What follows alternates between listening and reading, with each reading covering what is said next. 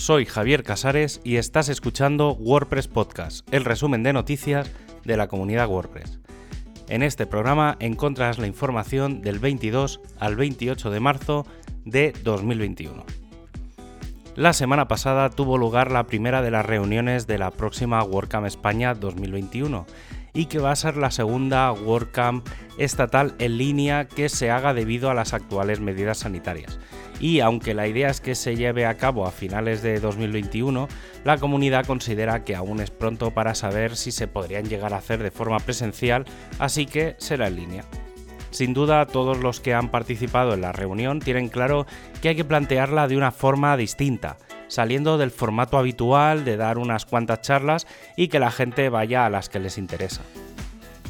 La participación, la visibilidad de las personas, dar paso a aquellas personas de la comunidad menos visibles pero que trabajan duro, será uno de los pilares de este evento. A esto se le unirán algunos detalles como se plantean mejorar de ocasiones anteriores, como tener un contributor en el que las mesas de trabajo no son simultáneas entre equipos, dar mucho peso a tracks o charlas para aquellos que conocen menos WordPress e incluso crear un formato de late night para reforzar ese peso de las personas y que aumente la interacción con el público. Otro elemento de debate profundo fue la posibilidad de incluir ponencias en cualquiera de los idiomas oficiales de España que, por las limitaciones actuales de las WordCamps, siempre quedan en un segundo plano y que indirectamente harían que la WordCamp España 2021 no se plantee como un evento tan global, sino focalizado a la comunidad española. Y para los que quieran unirse y participar en este evento, abrid la agenda para el 19 de abril y estad atentos en el canal de la WordCamp del Slack de WordPress España. Aunque no hay prevista ninguna nueva versión por delante que no estuviera aprobada, se comienza a ver movimientos en lo que respecta a, la, WordPress 5.8. Y es que desde esta semana y las próximas cuatro van a tener una revisión de tickets y código dos veces por semana. Su objetivo es muy claro, revisar todo lo que se ha hecho ya y validar la calidad del código, y revisar nuevos tickets con nuevas funcionalidades o revisión de errores posibles que haya pendiente. WordPress 5.8 va a ser una de las últimas versiones en la que más tiempo se va a tener desde su anuncio hasta su lanzamiento, y esto va a dar pie a unas revisiones mucho más en profundidad que en otras versiones. El objetivo, ser una versión extremadamente estable, ya que la siguiente versión no estará hasta casi 5 meses después, sobre todo en lo que al editor de bloques y su rendimiento se refiere. El equipo de Core está trabajando en dos grandes cambios que tendrán gran impacto. El primero de ellos es la de no dar soporte a Internet Explorer 11 a partir de WordPress 5.8 o 5.9. Hoy en día este navegador viene con Windows de forma interna, pero tiene a Edge como sustituto desde hace muchas versiones. El segundo de ellos es el refactoring del bloque de galería de imágenes. Si tienes Gutenberg deberás activarlo en la zona de experimentos y que tiene como principal objetivo que cada una de las imágenes de la galería se trate como un elemento por separado y no en conjunto. Algo tan sencillo como que a una imagen se le pueda poner un enlace o cambiar su estilo, pero a la de al lado no. Por ahora es un experimento que no funciona en todos los dispositivos, así que hay que usarlo como lo que es, un bloque experimental. Y si hablamos del editor y de Gutenberg, hemos de hablar de las mejoras previstas para próximas versiones. Uno de estos grandes cambios es el de los estilos globales, que tiene como objetivo poder configurar todos los estilos de un contenido desde un sitio centralizado, que será la barra lateral.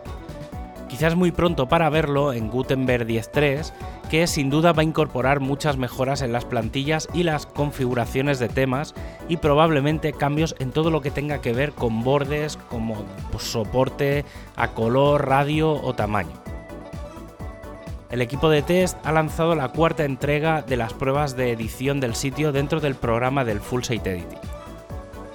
El objetivo de esta prueba es la de crear la cabecera de la web para un restaurante, sobre todo con el objetivo de hacer pruebas del bloque de navegación, título y logo, columnas o la barra, además de probar combinaciones de colores, tipografía y otros elementos.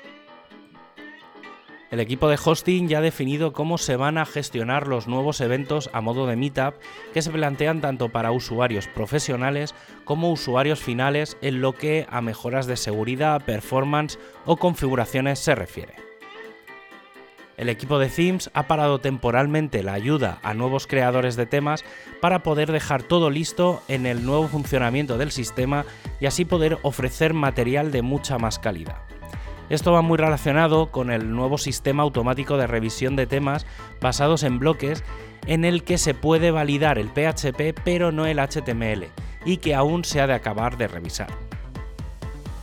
El equipo de accesibilidad está revisando las pruebas de Gutenberg enfocadas a tecnología asistida como pruebas de atajos de teclado o lectores de pantalla para hacer tareas habituales. A esto se le añade la próxima revisión en la documentación para la versión nueva del Full Site Editing por la misma razón, es decir, para acompañar los bloques de edición del sitio con los de edición del contenido. El equipo de documentación sigue reorganizando la documentación y, por ejemplo, se ha migrado la información de versiones de WordPress al Hell Hub. Aunque sin duda lo más interesante es la propuesta de proyectos para el Google Season of Dogs 2021. El primer proyecto plantea crear un sistema de seguimiento de cambios en la documentación de WordPress. El segundo proyecto está enfocado a mejorar la experiencia de aterrizaje de nuevos contribuidores a la comunidad. El tercero es la documentación para usuarios finales del editor de bloques. El cuarto proyecto es el de mejorar la documentación actual y el quinto y último es el de extender la documentación del editor de bloques para los desarrolladores. Sin duda, grandes proyectos que resuelven grandes situaciones actuales en las que muchos no se atreven a entrar en este asunto por la cantidad de cambios que se producen. El equipo de comunidad ha publicado una entrada para aquellos que echan de menos dar charlas en las WordCamps y proponen crear contenidos para Learn WordPress, que sí, que no es una WordCamp al uso, pero que puede ser de gran ayuda para muchos usuarios en este momento.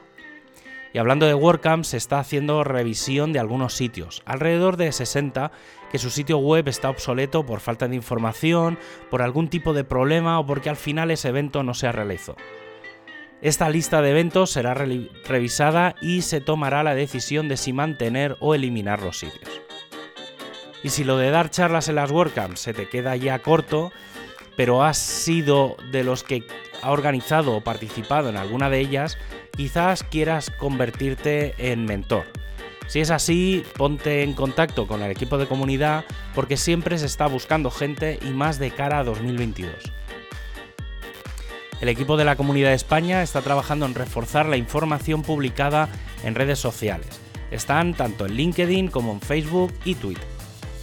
A nivel de contenidos, se ha lanzado el artículo sobre si WordPress es malo para SEO y eh, si en los plugins se ha de usar trunk o etiquetas.